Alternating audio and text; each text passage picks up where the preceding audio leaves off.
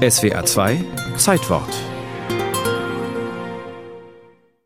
Was da in Bonn stattfand, war eigentlich eine Routine-Pressekonferenz. Am 1. April 1957 waren die ersten Rekruten der Bundeswehr in die Kasernen eingerückt. Am 4. lud der Kanzler die Vertreter der Medien, um über die Umsetzung der Wehrpflicht zu berichten und Fragen zu beantworten. Ganz zwanglos kam Konrad Adenauer dann auch auf Atomwaffen zu sprechen und meinte, dass unsere Truppen darauf selbstverständlich nicht verzichten könnten. Und dann fiel der Satz, der im negativen Sinn zum geflügelten Wort wurde.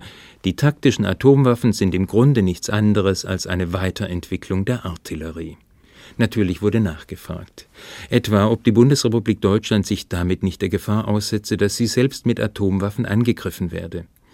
Der Kanzler sah eine solche Gefahr nicht, denn für ihn war klar, dass im Falle eines atomaren Angriffs auf die Bundesrepublik sofort ein Gegenschlag durch den großen Bruder USA erfolgen würde. Das Ergebnis der Pressekonferenz war jedenfalls ein Sturm schärfster Proteste in der deutschen Öffentlichkeit, so formulierte es Adenauer selbst in seinen Memoiren. Erich Ollenhauer, der SPD-Vorsitzende, warnte vor einer deutschen Beteiligung am atomaren Wettrüsten. Ich bin der Meinung, dass wir uns darüber klar sein sollen, dass eine Einbeziehung der Bundesrepublik in dieses atomare Wettrüsten eine Verschärfung der internationalen Lage mit sich bringen muss und dass äh, vor allem auch die Sicherheit des deutschen Volkes im hohen Maße gefährdet sein muss. Solche Sicherheitsbedenken hatte der damalige Verteidigungsminister Franz Josef Strauß nicht. Er sah, ähnlich wie Adenauer, die ganze Angelegenheit vor allem unter dem Aspekt der Gleichberechtigung der Deutschen. Wenn die europäischen Streitkräfte der NATO in der Weise, wie ich es, glaube ich, nach der NATO-Konferenz im Dezember einmal hier dargestellt habe, mit taktischen Atomwaffen ausgestattet werden sollten, dann besteht für uns das Problem, ob die Bundesrepublik darauf verzichtet oder nicht. Beides zusammen, eine gleichberechtigte Bundeswehr mit einer der Umrüstung entsprechenden Gliederung und Ausstattung und gleichzeitig Verzicht auf eine gleiche Ausstattung wie die anderen europäischen Streitkräfte ist nicht möglich. Man kann also ohne Auto nicht Auto fahren.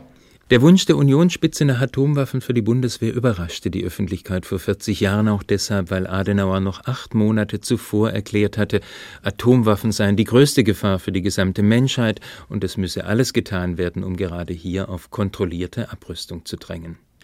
Die radikale Wendung des Kanzlers ist wohl nur zu verstehen, wenn man weiß, dass es ihm in allererster Linie um die Gleichbehandlung der Deutschen ging. Adenauer hatte allerdings die Rechnung ohne die Verbündeten gemacht. Während in Deutschland Sozialdemokraten und Gewerkschaften eine große Massenbewegung unter dem Slogan Kampf dem Atomtod ins Leben riefen, machten Franzosen, Briten und Amerikaner der Regierung klar, dass sie keineswegs daran dachten, die Bundeswehr mit Atomwaffen auszustatten. Der Verteidigungsminister musste schon bald den geordneten Rückzug antreten. Eine Lieferung von Atomwaffen an die Bundeswehr ist nach den mir vorliegenden Informationen in diesem Jahre und wohl auch im nächsten Jahre weder vorgesehen noch möglich. Und damit alle fantasievollen äh, Behauptungen von einer unmittelbar bevorstehenden Ausstattung der Bundeswehr mit Atomwaffen oder ähnliches zu widerlegen. Noch mehr als ein Jahr bestimmte die Debatte um die Atombewaffnung der Bundeswehr die innenpolitische Auseinandersetzung in der Bundesrepublik. Am Ende behielten Kampf dem Atomtod, die Sorge der Verbündeten und auch die Vernunft die Oberhand.